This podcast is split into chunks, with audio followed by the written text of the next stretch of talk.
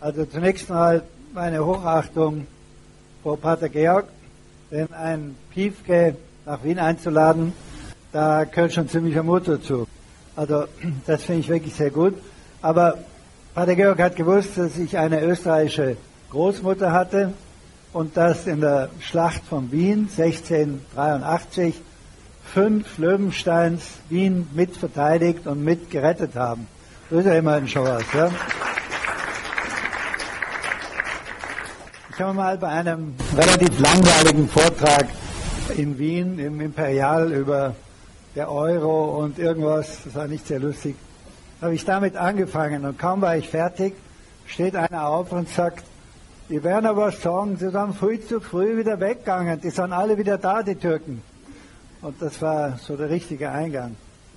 Wenn ich hier drauf schaue, Kollermann, ein irischer Heiliger, der nach Österreich, Ungarn gekommen ist, und dann haben sie ihn erschlagen. Also ich hoffe, das ist kein Vorzeichen, was Sie mir dort sagen. Mit diesen Geräten hat man manchmal eine echte Freude. Bei der Gesellschaft, bei der ich viele, viele Jahre gearbeitet habe, ein amerikanischer Asset Manager, haben wir eine große Konferenz gehabt und der Chef Aktien, der kein leichtes Thema zu bedienen hatte, der hat eine wunderbare Rede gehalten und dann ist er glücklich rausgegangen ist aufs Häusel gegangen und hat vergessen, das Ding abzustellen. Und wir haben alle wirklich alles mitgehört. Und die ganze Corona hat nur noch geheult und war nicht zu machen. Das ist nichts Ernsthaftes mehr rausgekommen. Und dann ist er zurückgekommen und dann hat der Chairman gesagt, Jack, we are happy that you have a good digestion, but please, next time switch it off. Also, wir werden sehen, wie das hier bei uns nachher funktioniert. Wall Street Way to Heaven ist ein wirklich cooler Einführungssatz. Ich würde sagen, mindestens so oft ist es Way to Misery or Hell. Aber etwas, ich habe da gearbeitet auch.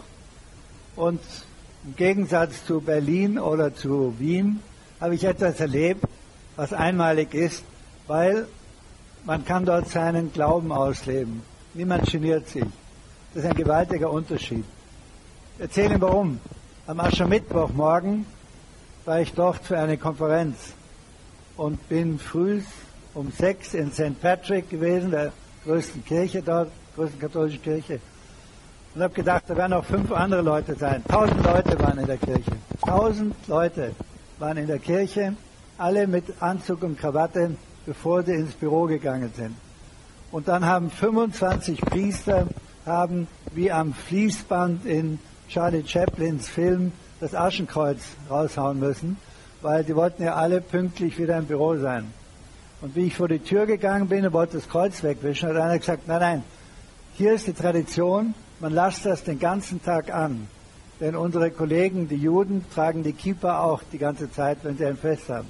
Dann bin ich zu der Konferenz gegangen, habe mich schon ein bisschen bisschen schon geniert, mit dem Aschen da hinzugehen.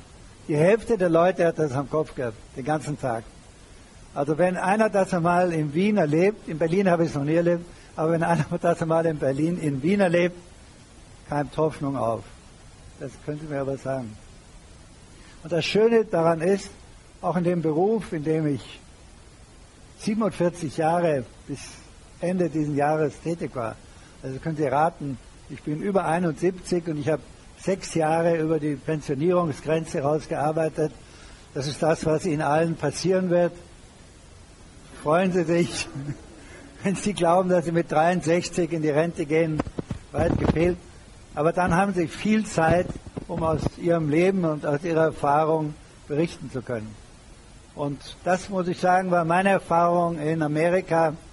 Da gibt es Ups und Downs und gute und weniger gute. Aber eines ist wirklich so, man kann einfach offen und normal zu sich zu seiner Religion bekennen, macht dort jeder, ist völlig normal, wird man nicht komisch angeschaut. Wie ich nach drei Jahren USA nach Frankfurt gekommen bin und beim Mittagessen in der Kantine mein Kreuzenzeichen gemacht habe. Übrigens, das ist ein erster kleiner Test, so wie Sie früh, wenn Sie wach werden, einmal 30 Liegestützen machen, um den Motor ein bisschen in Bewegung zu kriegen. Der erste kleine Test für Mutaufbau ist, in einem Gasthaus ein Kreuzzeichen zu machen, selbst in Wien. Aber es ist ganz interessant, was dann dort passiert. Mir ist es oft passiert, wenn ich bei so einem offiziellen Essen war, wo man nicht weiß, wo die Leute überall herkommen, sehr viele Politiker, dann habe ich mein Kreuzzeichen in aller Ruhe gemacht, mein Tischgebet gesagt, wieder ein Kreuzzeichen. Nach fünf Minuten haben wir nicht mehr über Zinsen geredet, sondern die Leute wollten wissen, warum ich das mache. Eine herrliche Gelegenheit, um ein bisschen Imagebildung zu machen.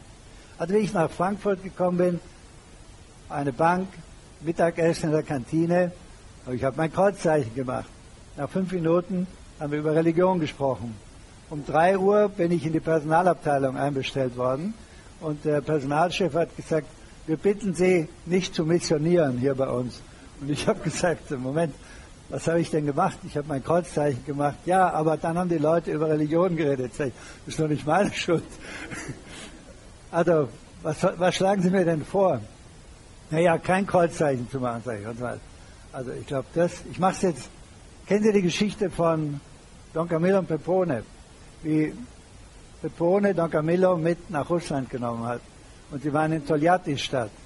Und dann hat er, der Pfarrer, hat beim Essen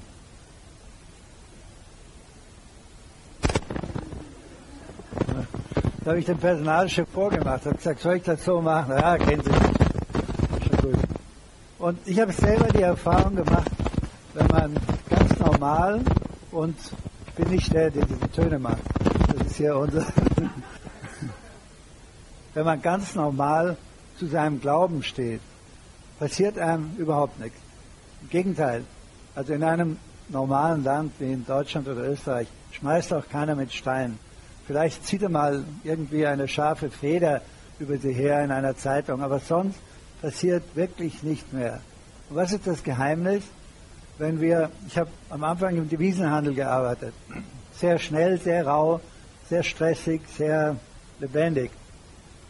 Und Montag früh von acht bis halb neun, bevor der Handel wirklich losgegangen ist, hat jeder ein bisschen was erzählt, was am Wochenende los war. Mit seiner völlig unbekannten Fußballmannschaft oder mit seiner sonstigen Sportmannschaft. Und dann, wenn ich dran war, habe ich gesagt, ihr wisst doch, mein Hobby ist Gott.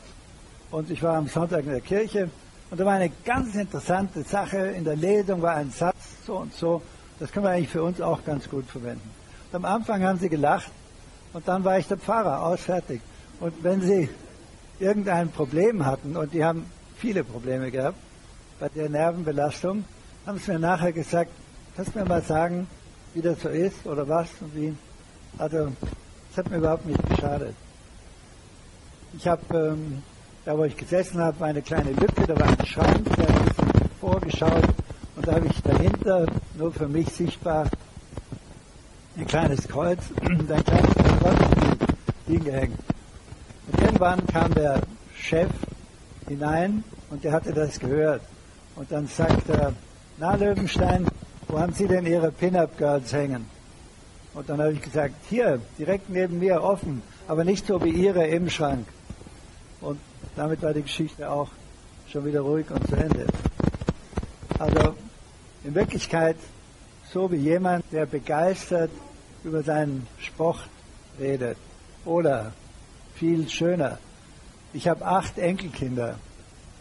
Und wenn ich anfange, über meine Enkelkinder zu reden, dann reicht die halbe nie aus. Dann geht das viel länger. Mit der gleichen Begeisterung kann man natürlich auch über seinen Glauben reden. Passiert überhaupt nichts. Ist völlig normal, wenn man sagt, ist mein Hobby. Gott sei Dank gibt uns die Tradition und der Glaube eine ganze Reihe von sehr guten Gangways, not way to heaven, aber ein Gangway to heaven, der mir ein bisschen hilft. Und das sind für mich vier heidnische Tugenden. Das ist toll. Stellen Sie sich vor, Sie haben eine Firma, in der überhaupt keine Christen sind. Und Sie wollen da ein bisschen was rüberbringen, was uns prägt und sagen, ich habe hier vier heidnische Tugenden. Übrigens das Beste, was aus Griechenland rübergekommen ist. Ähm, später ist es manchmal etwas daneben gegangen, was aus Griechenland gekommen ist. Aber diese vier griechischen Tugenden, das sind Klugheit, Gerechtigkeit, Mäßigung und Tapferkeit. Die heißen Kardinaltugenden, nicht weil alle Kardinäle die wahrhaben, das sollten sie sicher, sondern über Cardina, die Achse, um die sich alles dreht, die Türachse. Und dann haben wir natürlich noch drei super christliche Tugenden, Glaube, Liebe, Hoffnung. Und mit nur diesen sieben Tugenden, wenn Sie die mal durchdenken und wirklich danach leben, können Sie Ihr privates Leben verändern, können ein super Leben in Ihrer Firma führen, nur für sich oder ein wenig auch nach außen und können anfangen, die Welt ein bisschen zu verändern. Und das wollen wir schließlich mehr oder weniger doch alle, da ein bisschen in der Richtung zu gehen. Und Klugheit, da kann man sehr viel darunter hineinpacken, aber zum Beispiel, das habe ich spät erst gelernt, Klugheit heißt auch einmal hinhören, was die Eltern oder die Großeltern gesagt haben. Und das ist ein Riesenkapitel, wo wir normalerweise die Ohren erst einmal zumachen. Aber da ist doch sehr viel dabei, mit dem man später im Leben wirklich gut zurechtkommen kann. Meine Mutter, die italienisch war, die hat uns, ich habe übrigens eine Schwester hier, die ist im Alter, die, die am nähersten ist, ist älter als ich, deswegen sage ich nicht, wie alt sie ist, aber sie ist ganz nah von mir. Und sie war die Einzige, die mich Samstag in die Badewanne gebracht hat. Sonst hat es niemand hingekriegt. Aber sie hat in ihrer stillen, überzeugenden Art wie ein kleiner Missionar der Sauberkeit gewirkt. Meine Mutter hat uns zum Beispiel gesagt, dass das Wichtigste ist, dass die Hoffnung immer besteht. Und dann hat sie uns, wenn wir von der Schule gekommen sind und die Zeugnisse waren nicht ganz so super, hat sie uns gesagt, meglio un asino vivo che un professore morto. Also besser ein lebender Esel als ein toter Professor. Und das hilft natürlich sehr, wenn man dann nachher zum Vater muss und die fünf in Griechisch vorführen muss. Das hat dann natürlich schon ein bisschen geholfen. Also Eltern, keine schlechte Idee. Klugheit heißt, viele, viele Freunde zu haben. Nicht nur einen oder zwei. Wirklich viele. Immer wieder Menschen kennenlernen, schauen, den Kreis vergrößern. Klugheit heißt, wenn man in ein Unternehmen hineinkommt, wenn man zu arbeiten anfängt, zu schauen, ob man eine Person findet, die einen wirklich mag, möglichst jemand, der einen eingestellt hat, damit man einen Paten hat, jemand, der für einen einsteht, wenn man wieder mal über alle Linien, über alle Stränge rausgesprungen ist. Ich habe meinem ganzen Berufsleben habe ich das sehr bewusst gemacht und da ich meistens im Vertrieb oder im Vermögensverwaltung oder Devisenhandel, also in lauter Dingen, wo man mit viel Geld und viel Risiko arbeiten muss. Selbstverständlich macht man Fehler. Selbstverständlich fällt man über Grenzen hinaus. Und dann braucht man jemand, der sagt, ah ja, aber er hat es erstens gut gemeint, zweitens hat es funktioniert und drittens ist es halt so, dass junge Leute auch ein bisschen über die Stränge leben müssen. Also Klugheit hilft da schon weiter. Gerechtigkeit. Gerechtigkeit heißt für mich eine ganz einfache Sache, dass man kein Mobbing macht. Und wann fängt Mobbing ist eines der schrecklichsten Dinge, die man sich vorstellen kann. Wenn Sie überlegen, dass vor ein paar Jahren die Stadt Frankfurt ein Sondage, eine Umfrage unter allen 22.000 Angestellten der Stadt gemacht hat, ob sie sich gemobbt fühlen. Da haben 86 Prozent gesagt, dass sie sich jeden Tag gemobbt fühlen. Könnt ihr euch vorstellen, dass sie jeden Tag mit so einem Kiesgeräusch im Bauch an ihren Arbeitsplatz gehen und sagen, hoffentlich überlebe ich das heute wieder? Was war der Grund? Der Grund war, dass die Stadt 10 Prozent ihres Personals abbauen wollte. Sozial verträglich. Wie macht man das? Man sagt den Abteilungsleitern, sie werden danach beurteilt, ob es ihnen gelingt, 10 Prozent ihrer Belegschaft sozialverträglich abzubauen. Was macht der arme Kerl oder das arme Mädel? Besucht sich die Schwächste oder den Schwächsten aus und ärgert die so lange, bis sie von alleine geht.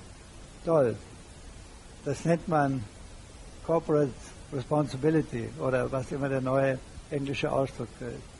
Mobbing fängt aber ganz früh an, fängt in der Schule an, fängt in der Uni an, fängt darin an, dass man sich angewöhnt, schlecht über andere Menschen zu reden, wenn sie nicht dabei sind. Ich habe das in der Praxis so oft erlebt, dass ich mir in der Personalführung eine Methode ausgebunden hat, wenn jemand vor mir schlecht über jemand anderen redete, habe ich ihn gebeten, da zu warten. Ich hole den anderen dazu und dann reden wir zu dritt miteinander. Und das hat der Anteil mindestens der schlechten Reden, die bei mir gelandet ist, dramatisch reduziert. Das Beispiel wirkt dann auch manchmal ein bisschen. Gerechtigkeit heißt später, dass man Familien nicht auseinanderreißt, dass man die Frauen oder Männer, die im Betrieb arbeiten, wenn die Kinder haben, wenn sie Kinder haben möchten, wenn sie sich um die Kinder kümmern, dass man das organisatorisch in den Griff bekommt. Wenn wir in der Lage sind, Tausende von Menschen früh an einen Arbeitsplatz zu bringen, ein Produkt zu erstellen, einen Service zu erstellen, der bis zum Abend fertig ist, dann werden wir in der Lage sein, fünf Mütter mit Kindern auch eine Arbeitsstelle zu schaffen, die für diese kurze Zeit, fünf, sechs, sieben Jahre, eben machbar ist und auch alle Seiten glücklich machen kann.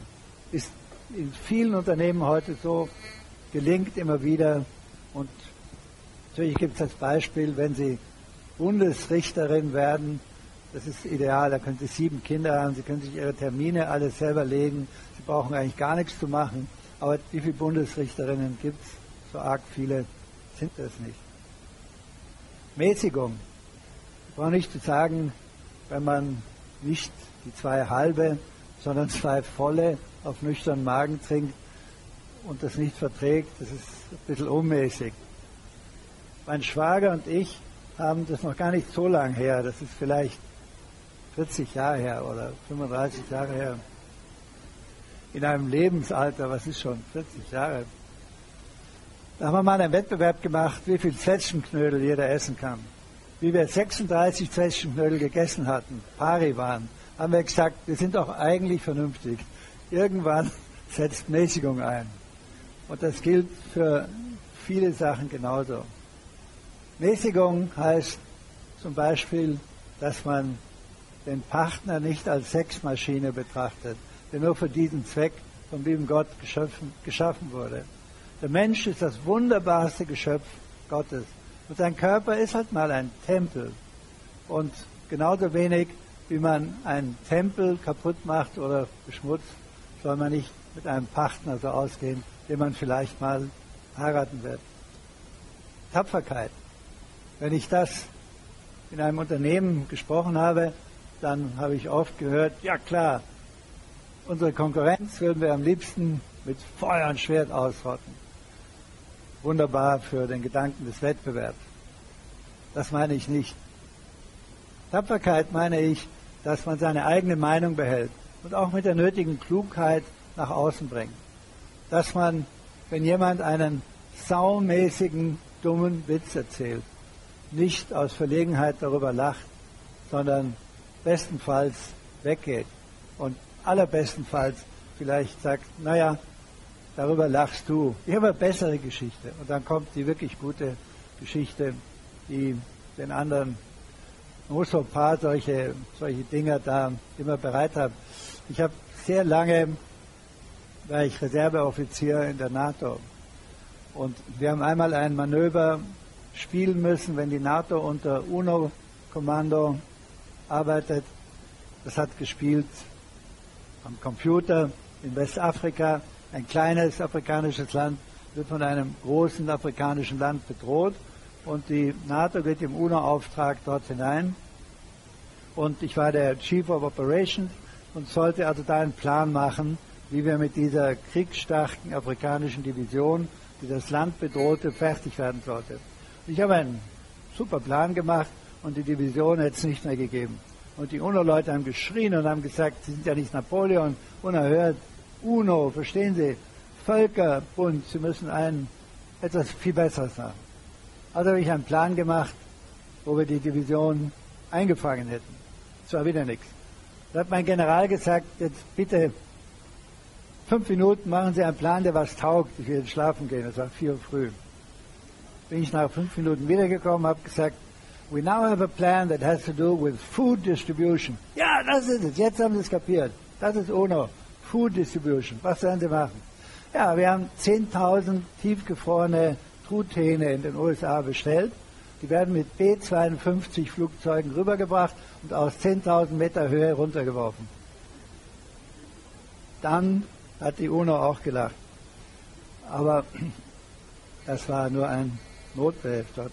Tapferkeit, also, dass man dann beim irgendetwas, was einem wirklich wertvoll und heilig ist, seine eigene Frau, sein eigener Mann, seine Familie, seine Gesinnung, wenn die böse und gemein angegriffen wird, dass man da den Mund aufmacht.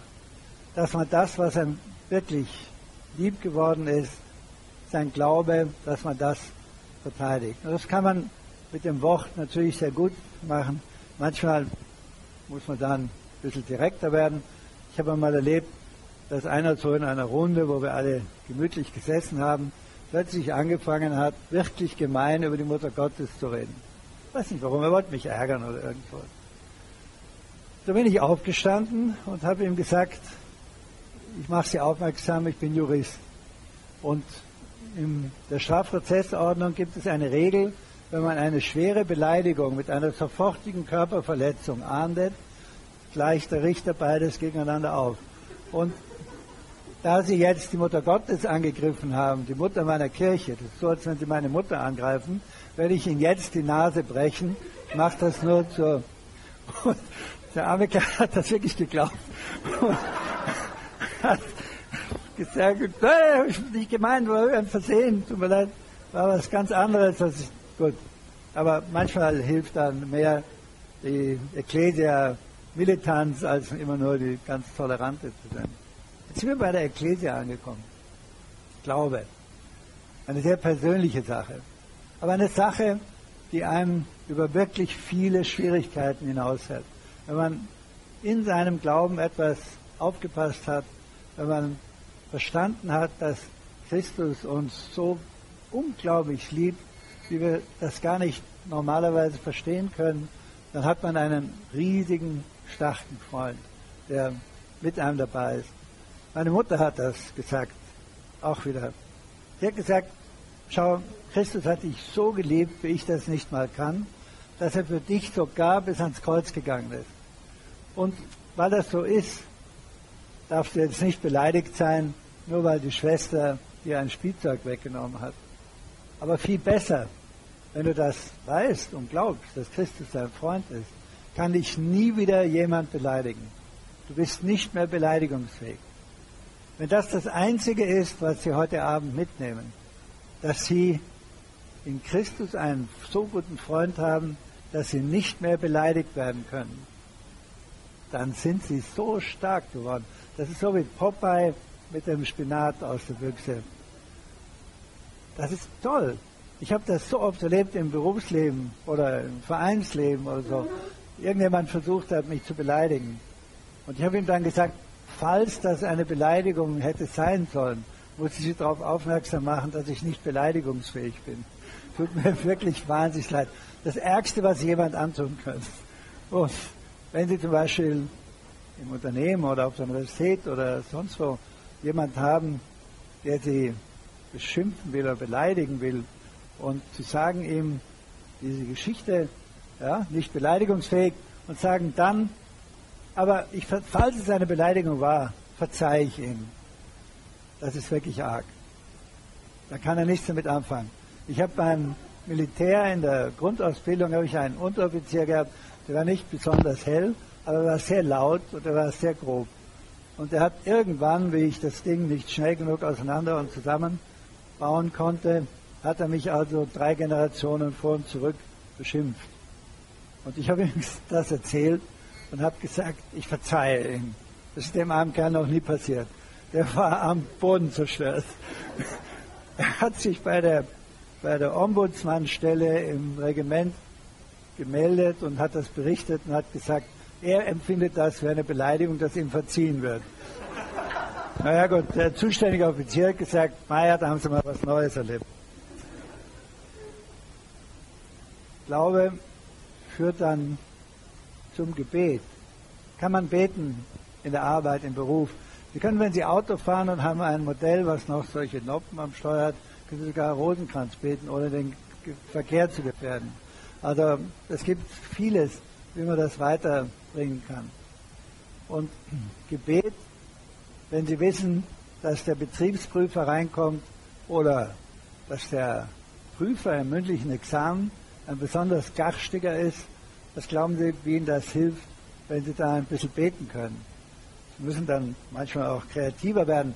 Bei der juristischen Prüfung, die also öffentlich ist, mündlichen, da haben wir die fünf Leute, die zusammengearbeitet haben, gesehen, dass ausgerechnet wir haben den Volkswirt als Prüfer gekriegt und er hat gehasst die Juristen, weil die nie seine Volkswirtschaft gelernt hatten, hatten wir auch nicht und hat wirklich der Reihe nach durchfahren lassen. Da wird man kreativ. Wir haben halt zusammen, da waren zwei Protestanten dabei und drei Katholiken, wir haben zusammen wirklich intensiv gebetet und dann habe ich einen genialen Einfall gehabt. Ich habe nämlich gewusst, dass dieser Prüfer eine Studentin so verehrt, aber so übertrieben verehrt hat, dass er ihr wirklich auf den Geist gegangen ist und sie deswegen nach dem Examen die Universität verlassen hat, woanders ihren Referendar gemacht hat. Die haben wir ausfindig gemacht. Ich habe sie angerufen, habe gesagt, könnten Sie zu unserer mündlichen Prüfung kommen? Denn das ist der und der. Wenn Sie es bitte nett anziehen, wäre auch nett. Und da sitzen wir drin, und zwar die Gruppe vor uns, die hat alle schon rausgeschmissen. Und dann sitzen wir drin und haben gesehen, wie er also schon den Bleistift zückt, um die Sechsten aufzuschreiben. Und dann hören wir, dicke, takte, dicke, takte, dicke, takte, kamen sie runter. Und er, ja, Fräulein, so, so, ich bin ja sowas, dass Sie hier sind. Und ich bin der Erste und er sagt, Herr Kollege, und fragt mich irgendwas, ich habe keine Ahnung gehabt. Und so wie ein guter Jurist das macht, habe ich angefangen. Grundsätzlich muss man unterteilen und habe geredet und geredet und geredet, geredet, geredet. Und er hat nur auf das Mädel geschaut. Und wir haben alle bestanden. Also das war die Hilfe vom Gebet.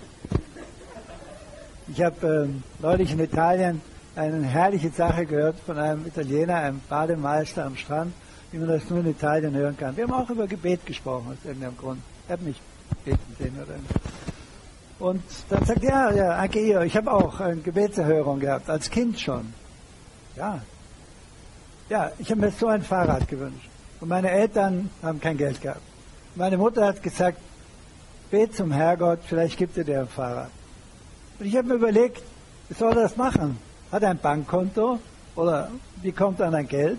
Und dann geht er zum Fahrradhändler und äh, das wird schwierig. Also habe ich ein Fahrrad gestohlen und dann habe ich Gott um Verzeihung gebeten, dass er mir geholfen hat, das Fahrrad zu stehlen. Das ist auch eine Form von gewesen. Hoffnung. Ich habe mal, wie ich angefangen habe zu arbeiten, neben einem alten Vorarbeiter gestanden und habe über die schweren Zeiten geklagt. Die hat es übrigens immer gegeben. Ja? Also auch die Krisen waren auch immer da. Habe über diese schweren Zeiten geklagt und über das und jenes hat er gesagt, Moment mal, Sie wollen einmal ein Unternehmensverantwortlicher werden. Sie müssen mir Hoffnung machen. Klagen tue ich. Sie sind derjenige, der mir Hoffnung machen muss. Wenn Sie die Gnade haben, an die Auferstehung zu glauben, dann haben Sie eine Hoffnung. Etwas, was noch nie jemand fertiggebracht hat. Er lässt für uns sich ans Kreuz schlagen, stirbt und steht wieder auf. Eine größere optimistische Grundeinstellung können Sie gar nicht kriegen als das. Und ich sage Ihnen, wenn Sie sich durch einen persönlichen Glauben und durch Gebet dorthin bringen, dass Sie wirklich wissen, ganz egal an was Sie glauben, aber Sie sind in Gottes Hand. Und mir hat mal ein alter Tramp, den ich irgendwo getroffen habe, weil er hingerutscht war und da habe ich versucht, ihn aufzuhelfen. Er hat gesagt, lassen Sie mich liegen, ich bin besoffen, aber ich habe doch versucht, ihn aufzuhelfen. Und dann haben wir irgendwie, weiß nicht, hat er gesagt, ja, ich glaube zwar nicht an Gott, aber Gott war jetzt bei mir, dass Sie gekommen sind. Und dann habe ich gesagt, ich muss Sie enttäuschen. Wissen Sie, dem lieben Gott ist das völlig wurscht, ob Sie an ihn glauben. Er liebt Sie trotzdem. Das ist toll. Da haben Sie einen völlig neuen Ansatz. Und dann Liebe, Liebe, wenn man weiß, dass der Mensch das wunderbarste Geschöpf Gottes ist.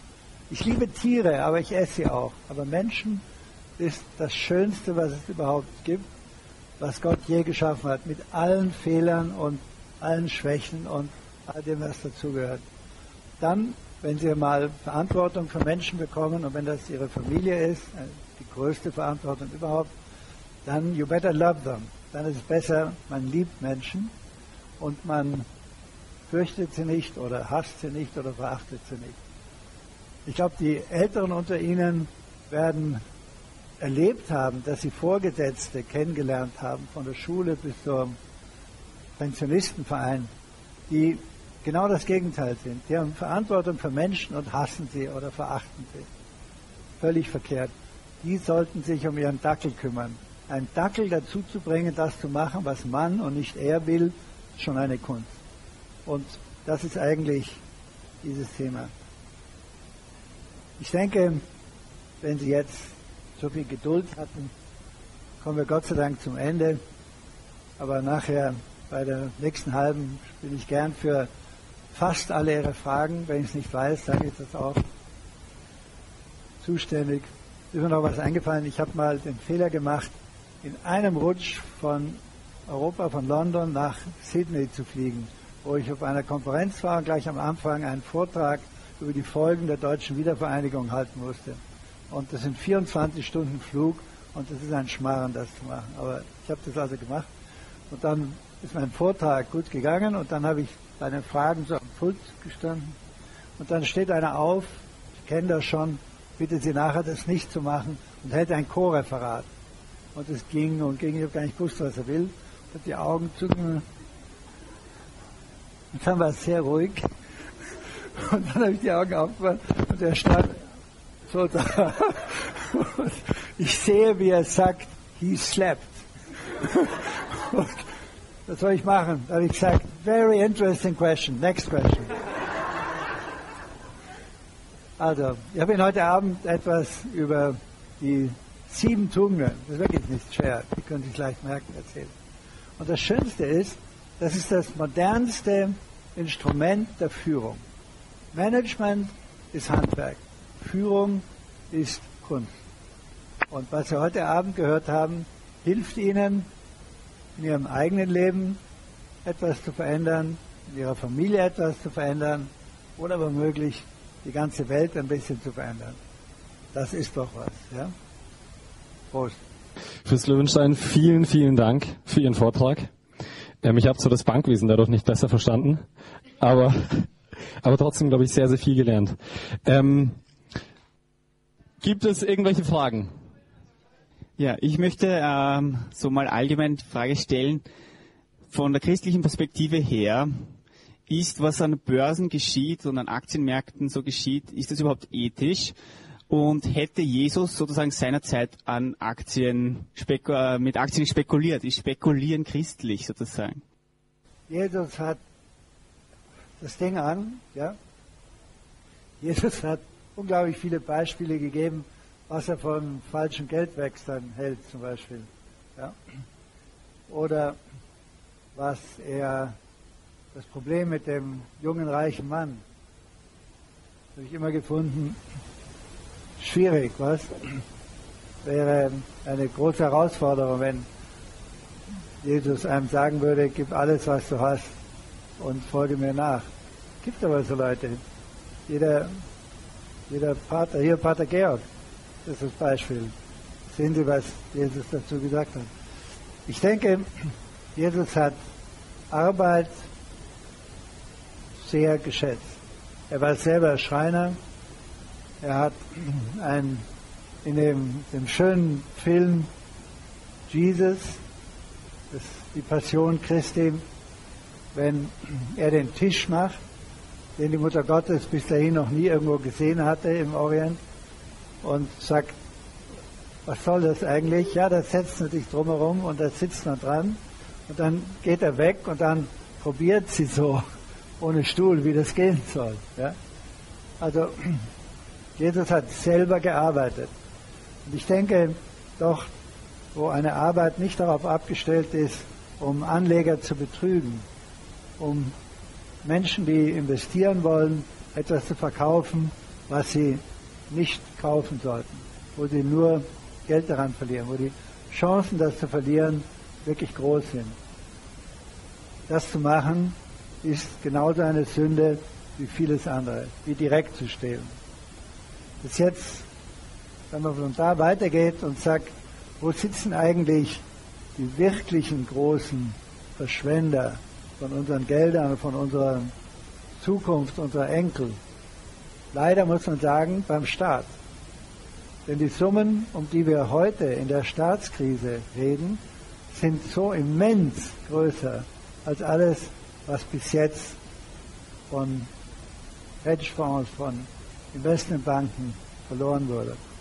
Wenn man sich da im Moment mal vorstellt, nur so ein kleines Kapitel, dass eigentlich beinahe alle Abteilungen des Finanzministeriums vor Ort im Land, dass die wegen einem Zehnerle mehr sich auf irgendwelche haarigen Spekulationsgeschäfte eingelassen haben.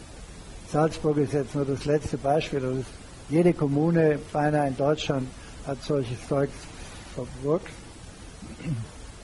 Und wenn man dann anschaut, was Politiker an scheinbaren Wohltaten mit unserem Geld gemacht haben, dann weiß man, dass die Verantwortungslosigkeit sehr weit gestreut ist.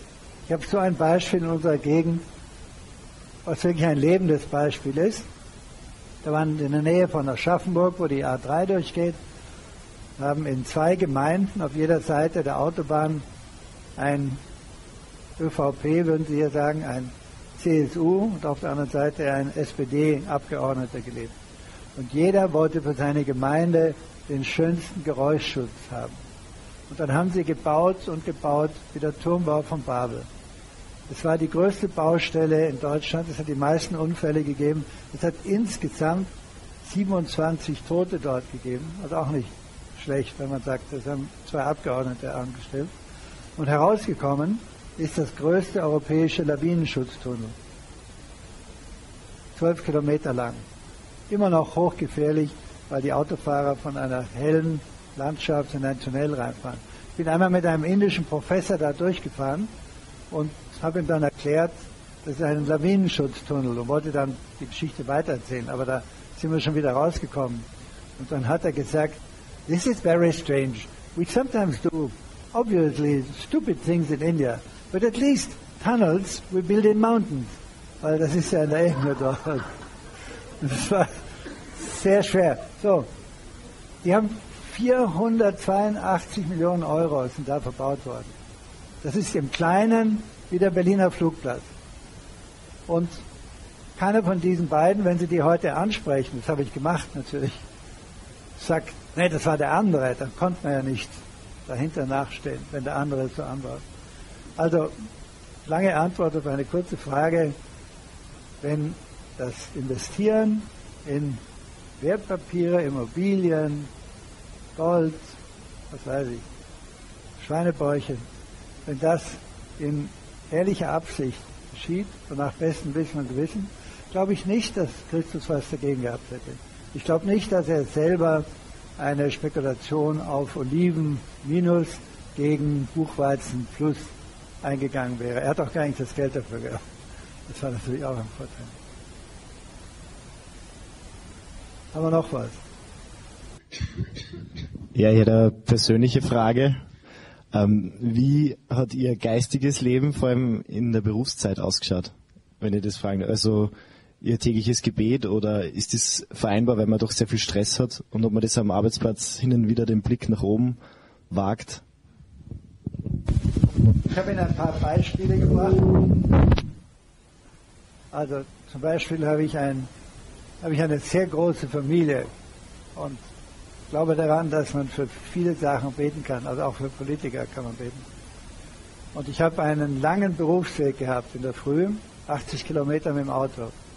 Da habe ich ungefähr 27 Minuten für ein Morgengebet nur eingesetzt. Das war schon wirklich sehr gut.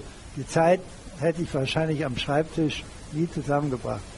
Und wenn da dann auch Luft war, ich bin ungefähr 15 Minuten gefahren, habe ich dann an den Dingern vom Steuerrad ein Rosenkranzgebet ist. Das geht auch wirklich sehr gut. Und dann habe ich mir eben angewöhnt, ein kleines Kreuz irgendwo zu haben oder ein kleines Muttergottesbild. Und wenn gerade nichts los war, oder umgekehrt, wenn es gerade schwierig wurde oder so, habe ich ein kleines Gebet gesagt. Wenn ich mittags in die Kantine gegangen bin, habe ich danach noch einen kleinen Spaziergang gemacht.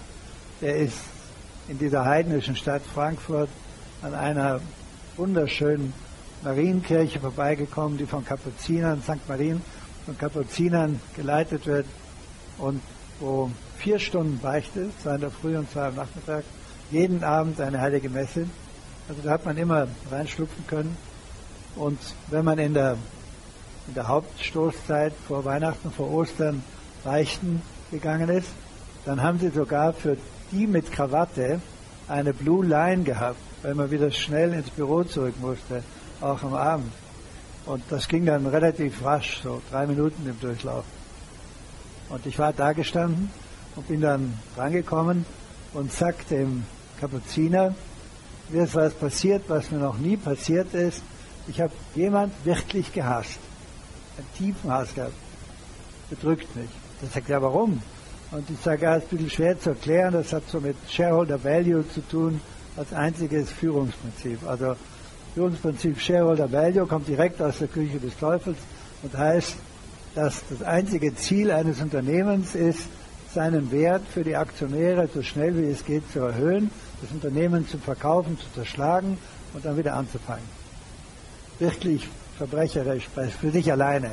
Eines von vielen. Und dann sagt er, so, jetzt bleiben Sie aber da. Ich höre das immer, ich weiß nicht, was es ist. Erklären Sie mir, was das ist, Shareholder Value, was daran schlecht ist. Jetzt erklären Sie mal einem Kapuziner in drei Minuten, was Shareholder Value ist. Ist mir nicht gelungen. Ich war da vielleicht achteinhalb Minuten drin. Und ich komme raus und die ganze Reihe. Oh. Das muss einer gewesen sein. Also, ich denke, wenn man, wenn Sie zurückgehen zu dem, was ich erzählt habe, dass ich so gesagt habe, mein Hobby ist Gott. Wenn man, ich habe Leute gekannt, deren Hobby war die drittschlechteste Mannschaft in der Regionalfußballliga. Gehört schon ein Schneid dazu. Und da bin ich mir sicher, dass die alle 35 Minuten an ihre Mannschaft gedacht haben. Die haben dann irgendwo ein Souvenir davon gehabt oder sind an Fasching dann als Kostüm mit ihrem Hemd angekommen und so weiter. Also ich denke, das kann man sich wirklich wunderbar einrichten. Und äh, wenn Sie mal vielleicht an Ihren Großvater denken, da werden Sie es erlebt haben, wenn man früher an einem Kreuz oder an einer Kirche vorbeigekommen ist und einen Hut hatte, hat man gegrüßt. Das ist völlig normal. Wenn Sie das heute machen und Sie laufen in Rom an sieben Kirchen vorbei, kann sein, dass das Rote Kreuz bald kommt, wenn Sie ununterbrochen Ihren Hut, das ist nicht mehr bekannt. Aber zum Beispiel da reinzugehen, drei Minuten, also so schnell verlieren Sie nie einen Bus oder eine U-Bahn. Und nur zu sagen, Grüß Gott, hier bin ich, nämlich dem Herrgott. Das ist wirklich keine Kunst. Ähm, wie habe ich das gemacht? Ich habe es allerdings aufgeschrieben. Genauso wie Geburtstag, Namenstag, Hochzeitstag ja, meiner Frau, auch meiner. Und das hat mich vor vielem Ärger bewahrt. Oder die Geburtstage von Freunden, die Namenstage von Patenkindern, wenn Sie der Einzige sind, der das weiß, gewinnen Sie kolossal an Plus. Also ich denke, wenn Sie das in Ihrem PC drin stehen haben und dann blinkt das plötzlich und da steht dort Prayer, ja, dann glaubt vielleicht der Kollege, das ist jetzt ganz ein geheimer Tipp, aber Sie selber können das so ein bisschen weitermachen. Ich denke, dass das hilft. Und dann mh, hm, kann man sich einplanen, wie viel Zeit man am Wochenende mit Lesen verbringen kann. Und ich lese wahnsinnig gern viel, auch viel Gaudi-Zeug oder interessante historische Sachen oder irgendwas. Aber ich habe mir immer auch einge für sonntags eingebaut, 15 Minuten eine gescheite katholische Zeitschrift zu lesen oder eine Zeitung wie der Vatikan oder Salvatore Romano oder so. Weil es wirklich bildend ist. Ich denke, so wie wir konstruiert sind und leben mit Zeitmanagement, ist das die einfachste Art, wie man da weiterkommen kann. Ähm, ich habe eine Frage zu den Werten, die Sie angesprochen haben. Und zwar die Gerechtigkeit. Würde ich gerne erweitern auf den Begriff Generationengerechtigkeit. Und da so Stichwörter wie Schuldenkrise oder ökologische Nachhaltigkeit, gerade auch im Finanzsektor, ja, ähm, wenn Sie sagen, Sie treten als Christ für Gerechtigkeit ein, was bedeutet das? Also dann müssten Sie ja theoretisch gegen Spekulationen auf Nahrungsmittel oder, oder Rohstoffe sein. Und, und ja, wie, wie, wie treten Sie dafür ein, beziehungsweise wie treten Christen im Finanzsektor dafür ein? Ich denke, das kann man sehr gut so beantworten, indem man sagt, im Prinzip, indem man das beachtet, was einem ständig vorgegeben wird. Sustainable Investing, Socially Responsible Investing und, und, und. Da gibt es seit Jahren jede Menge Regeln. Das Problem ist, ob sie einer beachtet.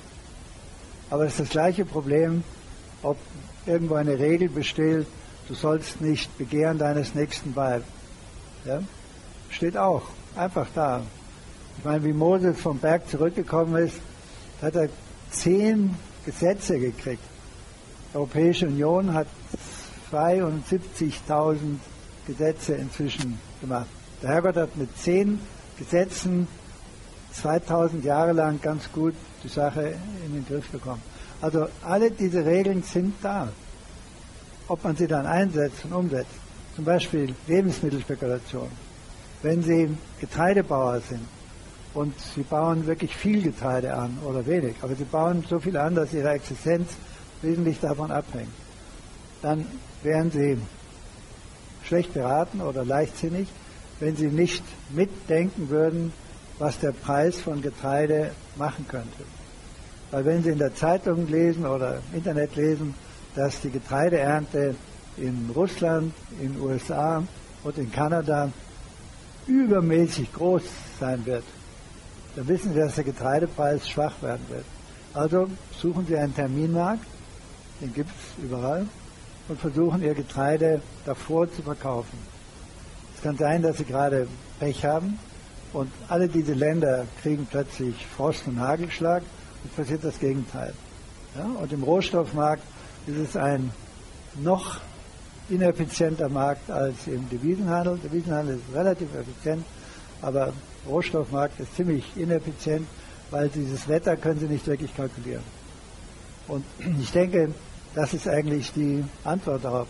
Ich habe mich schon seit vielen, vielen Jahren mit dem Thema Wirtschaftsethik befasst, weil mich das auch fasziniert hat, weil ich eben natürlich auch viele, viele Schwachstellen, faule Stellen, böse Sachen gesehen und erleben musste.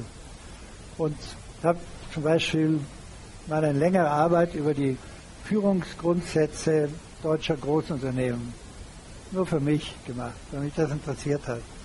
Und hatte die Führungsgrundsätze von Daimler Chrysler angefordert, habe die gelesen und finde zu meinem großen Überraschen jede Menge Ausdrücke aus der katholischen Soziallehre.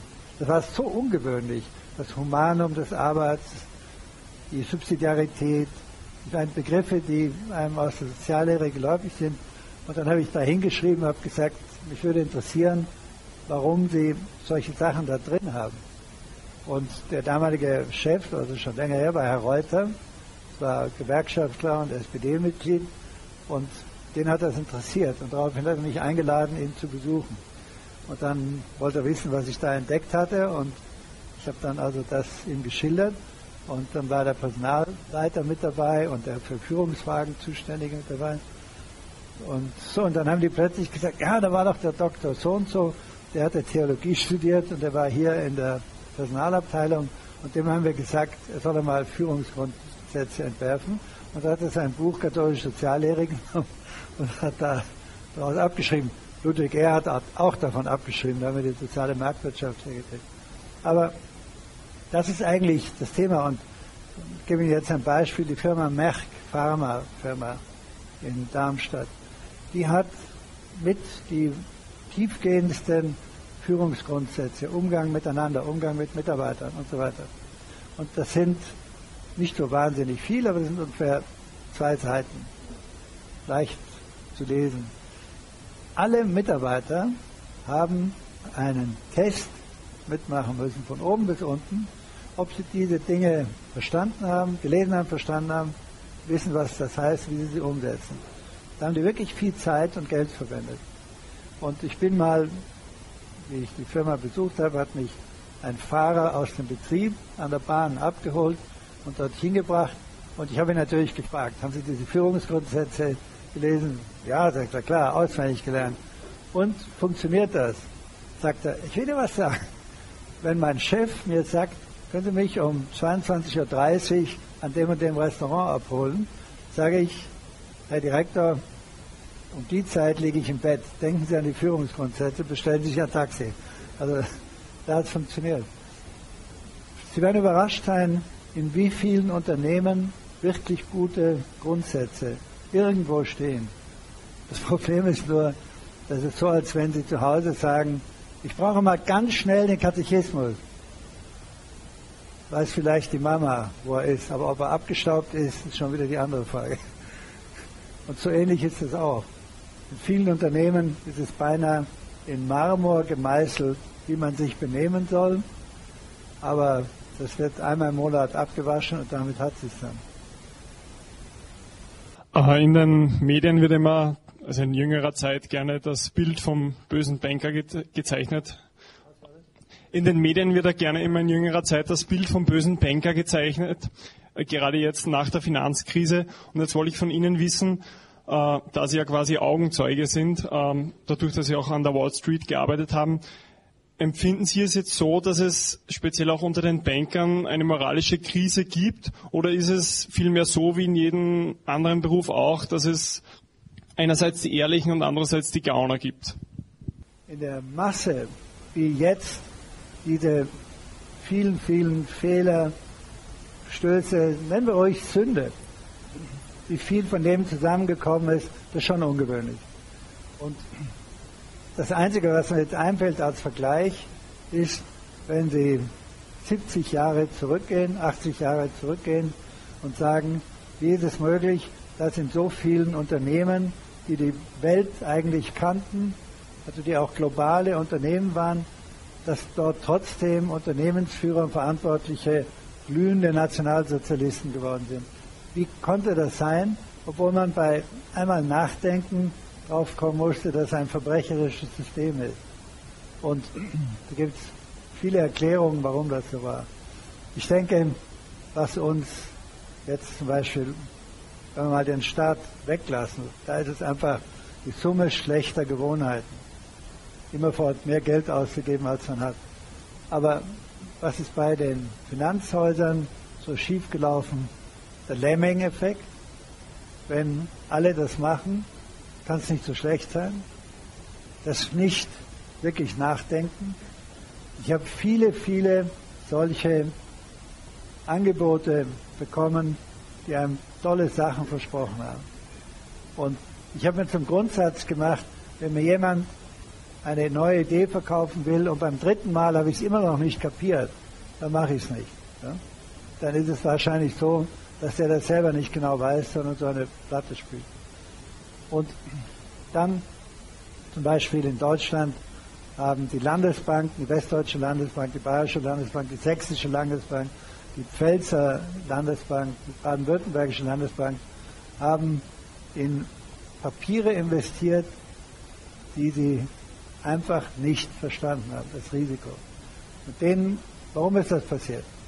Die hatten kurz davor, ein Jahr davor, haben sie ihr ihre Staatsgarantie verloren. Also bis dahin war eine Landesbank genauso gut wie der Staat. Danach hat die Europäische Union gesagt, das ist gegen den Wettbewerb und hat diese Garantien aufgehoben oder aufheben lassen. So, jetzt haben die auf einmal festgestellt, wir werden dann sein, wie jede andere Bank auch, wir stehen im Wettbewerb. Dann haben sie wie narrisch Einlagen aufgebaut, haben Zinsen gezahlt, nur um Geld da reinzukriegen, um sicher zu sein, dass sie die Basis für Geschäft haben. Und dann sind die Zinsen massiv runtergegangen. Und dann kam Goldman Sachs und hat ihnen gesagt, ich werde was sagen. Wir verkaufen Ihnen ein Papier, das ist genauso gut wie eine Staatsanleihe, aber Sie kriegen statt 2% kriegen Sie 3,5%. Jetzt hat der Mensch, der dort sitzt, hat im Zweifelsfall gesagt, hm, aber ich verstehe das nicht, wie er das macht. Ich verstehe auch nicht, wo das Risiko sein soll. Und ist zu seinem Vorgesetzten gegangen. Und sein Vorgesetzter, und da wird es jetzt eben schwach, sein Vorgesetzter hat gesagt, okay, schauen Sie, wenn, ich weiß, dass die Bank macht das auch. Schauen Sie mal, wir kriegen anderthalb Prozent mehr, als was wir sonst kriegen. Das heißt, bei drei Milliarden, wow, das heißt wirklich Geld, ja, viereinhalb Prozent und so, also wirklich viel Geld. Und machen Sie das einmal. Da hat er vielleicht noch einen zweiten gefragt. Ich kenne einen Fall von einer Bank, die das nicht gemacht hat, eine große private Bank, und wo der Zuständige zweimal mit Kündigung bedroht wurde, weil er das nicht gemacht hat. Und nur weil der Aufsichtsrat am Vorstand vorbei gesagt hat, naja, lassen Sie mal, wenn der sagt, er kennt sich da nicht mit aus, soll er auch nicht bleiben lassen. Die sind davon verschont geblieben. Und ich denke, das sind, sind die, diese Fehler, äh, wo man sagt, ist da jetzt juristisch die Möglichkeit, eine Klage zu erheben? Äh, meistens nicht. Die haben sich sehr gut abgesichert, haben alle unterschrieben. Die Gremien haben zugestimmt, die Gremien haben nichts davon verstanden. Ja? Die Aufsichtsgremien, äh, warum haben Landesbanken Politiker in ihren Aufsichtsräten, weil die Landesbanken froh waren, dass die Kameraden nichts davon verstehen, was sie da machen, dann sind ihre Ruhe. Eigentlich nicht die Idee von Landesbanken. Wenn man weitergeht, Bayerische Landesbank hatte Filialen in Kairo, in Seoul, in Bangladesch. Muss Sie fragen, wie viele Bayern gibt es in Kairo? Und in Bangladesch sicher noch weniger. Und da haben sie in einem Jahr 400 Millionen verloren und dann im nächsten Jahr mal 200 Millionen verloren. Und kein Mensch hat was gesagt. Also es ist nicht überraschend, wenn da auch solche Fehler gemacht werden können. Ich denke, um zum Kern der Frage zu kommen, warum ist das da gerade passiert? Eine Äußerlichkeit war dass auf einmal die Zinsen so weit runtergekommen sind, dass sie, wenn sie nicht Risiko eingegangen sind, eben nicht mehr viel verdient haben. Und das Zweite ist, dass die Leute, die in den verantwortlichen Stellen waren, ein Drittel von dem verdient haben, wie die Verkäufer, denen sie gegenüber saßen. Wie ich zum ersten Mal, das war so im Jahr 2006, den Begriff Subprime gehört habe. Das sind diese Anleihen, die, wenn man es genau übersetzt, über den Wert der Immobilie hinaus beleihen. Das ist die Übersetzung. Wie ich das übersetzt hatte und gelesen hatte, habe ich mir gesagt, okay, gar kein Risiko, macht ja keiner. Ja, wenn ich heute zur Bank gehe oder damals zur Bank gegangen bin, wie viel Kredit haben die mir gegeben? Die haben mir doch nicht 105 Prozent gegeben. Die haben mir vielleicht 70 Prozent gegeben und nicht mehr. Und diese Subprimes waren, wie Sie sich vielleicht erinnern, von Clinton als Geschenk an seine Wähler erfunden worden, damit wirklich alle Amerikaner ihr Häuschen 105 Prozent beliehen bekommen haben. Und dadurch konnten die Banken das machen und theoretisch gab es eine Garantie, dass dir nichts passiert. Die war aber theoretisch, hat nicht funktioniert. Und da hat das Ganze eigentlich seinen Roller gekriegt. Und es gab Stimmen, die gesagt haben, das ist Schwachsinn und das darf nicht sein. Aber wenn die große Welle sagt, dafür kriegen alle ein wunderbares Geld. Was war einer der Schwächen vom Euro?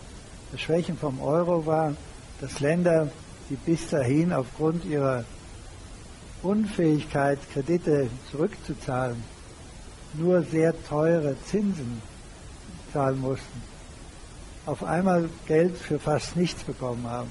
Nämlich für den gleichen Preis wie Österreich, Holland oder Deutschland. Dass das nicht in Ordnung war, war eigentlich jedem klar. Trotzdem hat vor sechs Jahren, sieben Jahren noch niemand gesagt, wäre das nicht besser, wenn, sagen wir mal, die Griechen eben doppelt so viel Zinsen zahlen würden. Da hat man gar nicht darüber geredet. Also haben wir jetzt was daraus gelernt? Ja, äh, fängt an in den Lehrbüchern das zu stehen, die werden immer viel später geschrieben. Auf den Hochschulen haben die Professoren langsam angefangen, auch das in ihrem Curriculum, nicht Curriculum, in ihren Plan hineinzunehmen. Aber zum Beispiel ein Grund der Krise war ja, dass keine Bank der anderen mehr vertraut hat, dass der Geldmarkt zwischen den Banken zum Erliegen gekommen ist. Und auf der Frankfurt House of Finance, die Finanzuniversität in Frankfurt, habe ich ein paar Mal Vorlesungen oder so Panel Sessions, wo man in, als Berufsmäßiger irgendwo auf einem Podium gesessen hat, gehört. Und wenn wir über dieses Thema gesprochen haben, Liquidität, und dann habe ich geschildert, wie man damit umgehen muss, dann hat der Professor gesagt, aber bitte, das ist von gestern. Geld ist immer da, Geld kriegt man immer, Geld gibt es überall. Es ist erstaunlich, wie töricht das war. Geld ist wieder scheue Reh. Wenn es eng wird, wenn es bellt, ist es weg. Haben wir was gelernt? Ja, sicher. Kann das nochmal passieren? Ich habe nach 47 Berufsjahren mir eins gemerkt, sag nie, nein, kommt nie wieder vor. Und wenn jemand kommt und sagt, vergessen Sie alles, was Sie gelernt haben, ab jetzt geht es nur noch aufwärts, glauben Sie nicht. Wenn einer sagt, auch Sie wird Christus auferwecken, können Sie glauben. Aber bei Geld hört es dann auf. Dann hätte ich noch eine Frage. Und zwar haben Sie erzählt, dass, dass Christus Ihr Hobby ist. Und ähm, genau, und Ihnen der Glaube immer schon viel bedeutet hat. Und warum haben Sie sich dann für den Beruf des Bankers entschieden und sind nicht dem Ruf Ihrer Kollegen gefolgt und Pfarrer geworden? Da gibt es einen Grund.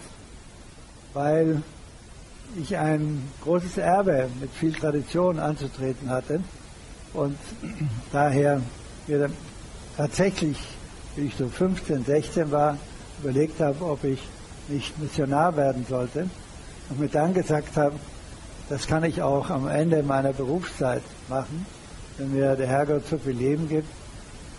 Die Frankfurter Allgemeine hat mal einen langen Artikel über mich geschrieben und da wollte die Frau wissen, was ich am Schluss mache, wenn ich pensioniert bin. Und dann habe ich gesagt, ja, dann halte ich halt Vorträge über Gott und den Glauben oder so etwas. Da hat sie geschrieben, wenn er pensioniert ist, zieht er als Bettelmönch und Missionar durch die Lande. Bettelmönch bin ich noch nicht. Aber ich denke, jeder hat mal Ideen, wer etwas auswählt. Warum bin ich in dem Beruf gegangen? Ich habe Jura studiert, dann habe ich ein halbes Jahr auf Gericht gearbeitet und dann habe ich mir gesagt, jeden Tag diese Lügen anzuhören, das ist wirklich nicht mein Berufszweck. Und bei der Finanzseite Gerechnet habe ich eh immer gern. Mit Menschen hatte ich auch gern zu tun. Also war eigentlich naheliegend. Man ist viel in der Welt herumgekommen, hat interessante Menschen, interessante Sachen kennengelernt. Und ich denke, die Ups und Downs haben sie eigentlich in jedem Beruf. Und sich in Gottes Hand zu fühlen, können sie natürlich auch, wenn sie eine gerade Schieflage im Yen oder eine positive Entwicklung im Fund haben. Ich denke, das ist so das. Was ist heute mein Vorteil? Ich kann heute einen Pfarrer anrufen, mache ich immer wieder, und sage, hätten Sie mal was, finden Sie das mal gut, wenn ich mal in Ihre Gemeinde komme und einen Vortrag halte, warum es toll ist, ein Christ zu sein. Es gibt Pfarrer, die dann sagen, kommen Sie. Also alle tun es nicht aber einige tun es. Ich habe auch einen wunderschönen Vortrag, der sich mit dem Thema behandelt, die Berufung der Frau für Familie und Gesellschaft. Weil in Deutschland es so ist, dass es nur das eine oder das andere gibt. darüber streiten sehr viele. Dann habe ich mal den Bayerischen Katholischen Frauenbund angerufen und gefragt, ob ich bei ihrer Jahresversammlung mal dieses Thema, was mir sehr wichtig ist, vortragen dürfte. Und dann hat die Frau gesagt, Schanzit der Löwenstein. Ich, gesagt, ich weiß nicht, was das ist, der, aber ja, also schon, wenn Sie den meinen, der auch über Gott spricht. Ja, ja, sagt sie, das ist aber nichts für uns. Das ist zu altmodisch. Aber ich habe den Versuch noch nicht aufgegeben. Auf der anderen Seite ist es fantastisch, wenn man Menschen sagen kann, jeder von uns möchte doch bei einer Winning Team sein. Jeder von uns möchte irgendwo mit dabei sein, wo es aufwärts geht, wo es tolle Zuwachszahlen gibt. Das hat mit drei Leuten in Bethlehem angefangen. Wir sind heute bei 1,9. You can't beat that. Also, das ist eine ungeheure Wachstumsrate, dass wir im mittleren Teil Europas ab und zu mal so super schlau sind, Dellen kriegen, jeder seinen eigenen Tee rühren muss. Das haben wir hunderte und hunderte von Jahren gemacht. Am Schluss haben wir uns immer wieder darappelt. Aber um uns herum, in der ganzen Welt, geht Sie mal auf St. Petersplatz, wenn da 100.000 Menschen sind und Sie 100 Sprachen um sich herum hören, dann spüren Sie und erleben Sie, was das ist. Kirche in der ganzen Welt wächst. Da sind wir mit dabei. Das ist super. Fürs Löwenstein vielen, vielen Dank für diesen tollen Vortrag und diese sehr, sehr interessante Fragerunde. Ähm, ich hoffe, es hat euch ähnlich gut gefallen wie mir. Es war jetzt doch sehr, sehr lang. Trotzdem würde ich Pater George bitten, dass wir nach dieser zweiten, dass wir nach dieser Mass vielleicht noch äh, ein Stammball von Ihnen bekommen. Ähm, also ich würde natürlich jetzt alles über die Finanzen erklären als Pfarrer. Nee, gar nicht. Aber ich habe mir gedacht, vielleicht eine, eine oder eine Sache, dass ich mir jetzt mitnehme für heute Abend, ist einfach eine Erinnerung an ein, ein, ein Mitbruder, der bei uns im Kloster war und ähm, heute ein wirklich heiligmäßiger Priester war, aber so am Anfang, ja, da hat es noch so ein bisschen gehappert, wie es bei mir auch damals ein bisschen gehappert hat. Und und es war immer sehr interessant, weil er immer die Ursache von seinen persönlichen Problemen überall gesucht hat, außerhalb in sich selber. Also in den Mitbruder, in dem Wetter, in der Tatsache, dass er in einer gewissen Stadt war und nicht woanders war, in dem Studium, in dem Professor, in ähm, keine Ahnung, seine, also immer wieder hat er versucht, also es war wirklich beeindruckend, nicht? Du konntest so nie festlegen, verantwortlich zu sein für irgendetwas, das er selber gemacht hat. Es war immer jemand anders war oder etwas anders war oder irgendjemand anders war schuld für seine Probleme. Und ich weiß nicht genau, warum das mir jetzt gerade gekommen ist während dem Vortrag, aber irgendwie, ich finde, was, was ich mir mitnehme, ist, ist eben diese eigene Verantwortung. Nicht, dass eigentlich die äußeren Umstände ist nicht, wir sind nicht Sklaven von den Umständen, sondern, sondern eigentlich unsere Berufung als Christen ist ja besser, ist ja Licht zu sein, ist ja genau die, die Umstände zu prägen, das Außen herum zu prägen durch unsere Entscheidungen, die wir treffen. Und ich darf jetzt den First Löwenstein doch gut, in den letzten Jahren haben wir wirklich nicht sehr gesehen, aber früher ähm, ein bisschen öfters und jetzt über die Jahre doch immer wieder mal äh, ja, es Treffen bei irgendwelchen Veranstaltungen und, es ist einfach schön zu sehen, nicht wie jemand auch jahrelang eben diesen, diesen überzeugten Weg geht, egal was für Gegenwind da kommt. Und das ist einmal finde ich toll und ich bin auch sehr dankbar, dass Sie gekommen sind heute und ähm, ja, wünsche uns allen nicht, dass wir auch immer wieder Menschen sind, die die fest im Leben stehen, beide Füße auf dem Boden, jetzt nicht irgendwie abgehoben, komisch, sondern, sondern aber auch gleichzeitig diese, diese Verantwortung übernehmen für unser eigenes Leben. Und ich glaube, das ist was, genau, was ein Christ ja auch ausmachen sollte. Nicht, dass jemand, der, der frei ist, innerlich frei ist, weil er merkt diese Liebe Gottes, die zu ihm kommt, und gerade weil er frei ist, aber auch weiß, ich habe eine Verantwortung. Und die bin ich bereit auch zu übernehmen und die tue ich nicht jetzt überall anders abgeben. Danke.